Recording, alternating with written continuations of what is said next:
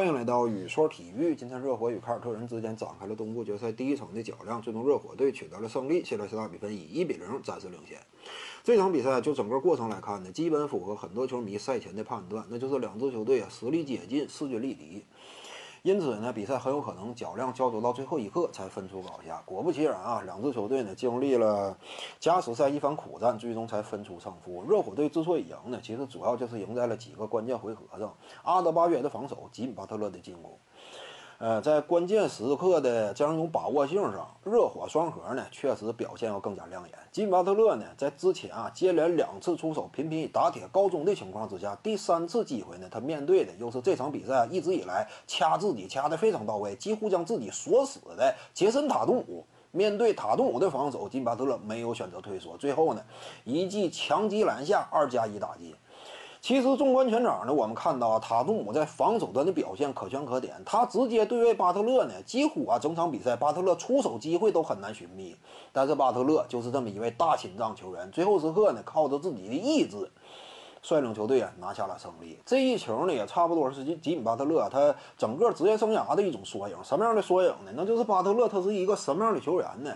他是一个贯穿一整个赛季、贯穿一整场比赛很难持续稳定的进行高级别输出的这么一位球员。但是呢，就算如此，他在关键的某一两个回合的把握性上这一块确实是很突出。今天比赛这场比赛呢，呃，巴特勒这种表现也是极其过硬。这就是吉米巴特勒呀，大心脏先生。另外呢，他的好队友阿德巴约呢，关键时刻通过一记防守端致命盖帽呢，也是终结了比赛。我们看到啊，那一个回合呢，杰森塔图姆选择了突破。你不能讲塔图姆他这种选择有太大问题，因为毕竟当时分差只有两分，我看到了明显的突破空间。进去之后呢，我又来了一个大鹏展翅，整体的扣篮动作已经舒展无疑了，眼瞅就要扣进了。这种机会的话，一般来讲你是得把握的，因为我们纵观 NBA 以往历史啊，当一个锋线球员已经做足了扣篮动作的情况之下，遭遇对手直接的空中拦截一记盖帽啊，这种情况非常罕见。所以当时塔图姆呢选择用一记重扣啊去试图完成终结，没有太大问题。只不过呢，你必须得佩服，那就是阿德巴约呀，他这样一种篮下的封堵能力。为什么他是最佳防守球员的潜在候选人呢？为什么他在上一轮系列赛当中与字母哥都都昆博低位肉搏不落下风啊？这就是他防守端的能量。看到塔图姆啊，已经高举高打，眼看要扣进了，战斧式的劈扣动作极其舒展，但是阿德巴约呢，迎难而上。直接伸起单臂，空中进行了拦截呀，呃，这一记表现也是让人印象深刻。阿德巴约不愧是一位以防守著称的这么一位悍将。赛场之上，在防守端，他与吉米巴特勒呀，怎么讲，一攻一防，树立起了热火队这样一种赢球的信心，最终呢带走了比赛。当然，必须得话说回来啊。那就是吉米巴特勒呢，他进攻端表现优秀，阿德巴约防守端也极其亮眼。但是杰森塔图姆呢，贯穿一整场比赛来讲，他其实也可以说是攻守俱佳的。防守端大部分情况之下掐住了吉米巴特勒，进攻端呢，纵观全场他的整体输出级别，放眼全场啊，也是几乎数一数二。也就是说，最后阶段呢，考虑到塔图姆毕竟只有二十二岁，赛场阅历的。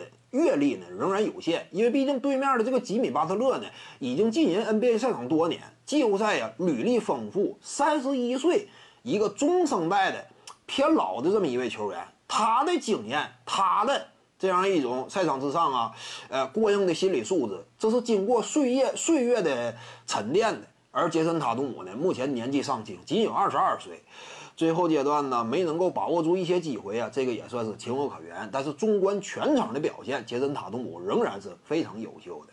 这就是塔图姆啊，这也是绿衫军呢接下来想要啊扳平比分呢，赢下整组系列赛呀一个关键的优势点。塔图姆场上一战呢，攻守两端这样一种能力还是非常突出的。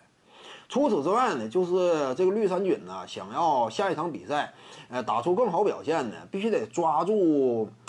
哪一点呢？就是热火队啊，他在进攻端是挺需要空间的，因为这支球队的两大核心吉巴特勒和阿德巴约都缺乏足够的远射威胁。在这种情况之下呢，场上难免啊，你都得上一些能够足够拉开空间的火力点。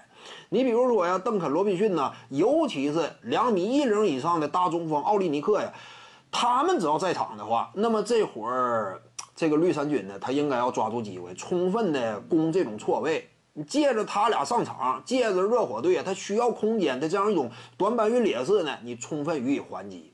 反观这凯尔特人一面呢，他对于空间属性的要求其实就没有那么剧烈。你比如说板凳席上两位威廉姆斯呀。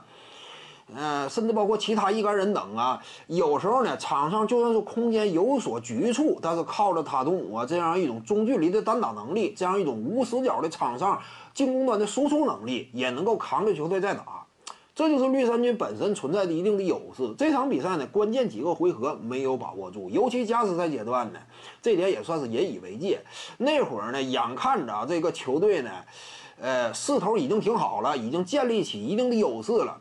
结果呢，他没有用这个威廉姆斯，反而上了一个后卫，结果导致就是局势失控，从领先到落后，这些都是引以为戒吧。但是我感觉下一场比赛呢，这个凯尔特人队仍然是有机会的，尤其呢，考虑到就整组系列赛的角度来看，海沃德呢目前仍然没有登场，他一旦说回归的话，绿衫军呢那就有更有底气与对手竞争了。所以我感觉，别看说目前啊，这个凯尔特人零比一落后，但是也是最终惜败，经历加时赛，最终才不敌对手。